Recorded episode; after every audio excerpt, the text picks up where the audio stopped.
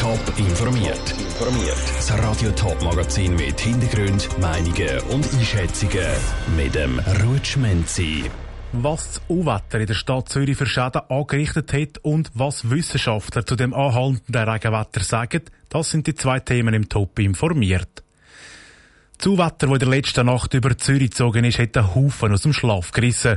Spätestens, wo es taget hat, ist dann das ganze Ausmaß auch zu sehen. Umgestürzte Bäume, umkippte Container oder Keller, die mit Wasser vollgelaufen sind. Die Schäden an den Häusern, an Autos und an der Infrastruktur vom öffentlichen Verkehr sind massiv.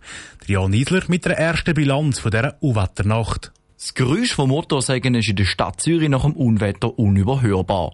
Die Stadt Zürich steht zusammen mit Schutz und Rettung im Einsatz, um die Strassen von umknickten Bäumen zu befreien. Die Bäume hat letzte Nacht an gewissen Orten Zürich wie Zündhölzli umtun, erklärt Tanja Huber von Grüne Stadt Zürich. Die Situation in der Stadt Zürich nach der Sturmnacht ist so, dass es punktuell grosse Schäden gegeben hat an den Bäumen. Die sind umgestürzt durch den Sturm, also zum Teil gerade entwurzelt worden und größere Äste sind abgebrochen und am Boden gefallen.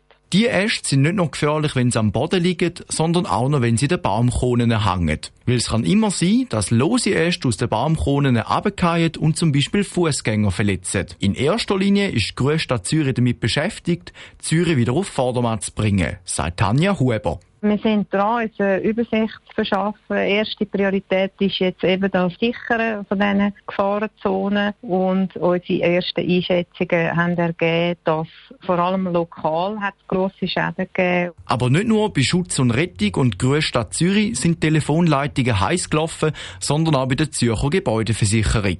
Über 2000 Schadensmeldungen vom Umwelter letzte Nacht hat sie die Schadensabteilung geschwemmt.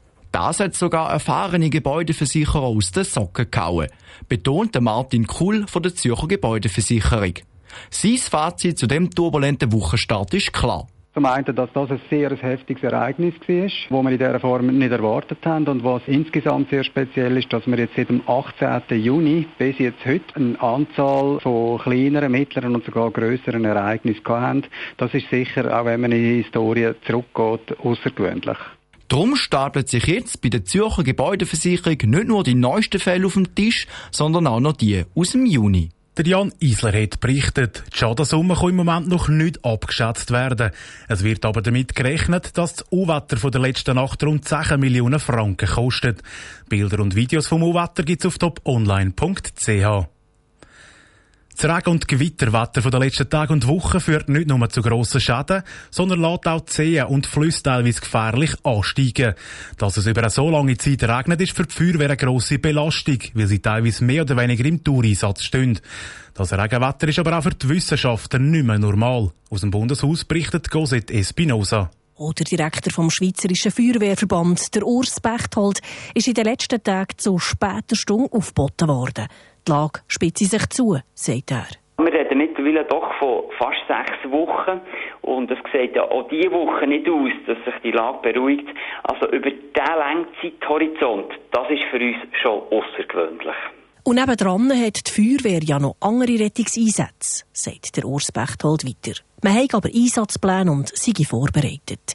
Trotzdem gibt es tagelang Unsicherheiten, auch über die Dauer eines Einsatzes. Da braucht es so viel Verständnis von einem Umfeld, von einem Arbeitgeber, von einer Familie, dass wir über Stunden oder Nächte im Einsatz sind, andere Teile zurückstellen, während dem Tag vielleicht etwas nachschlafen, wenn man doch die ganze Nacht im Einsatz gestanden ist. Und dazu kommt? Andererseits ist auch eine gewisse Ohnmacht, wo dermaßen gleichzeitig dermaßen viele Alarmmeldungen reinkommen, wo man merkt, man kann das gar nicht alles in kurzer Zeit abarbeiten, was auch Verständnis braucht von den betroffenen Liegenschaftsbesitzer. Neben dem Verständnis, dass die Feuerwehr in so Situationen muss sagen, wir kommen, aber erst in drei bis vier Stunden, sind wir einfach froh, wenn sich die Leute nicht unnötig in Gefahr bringen.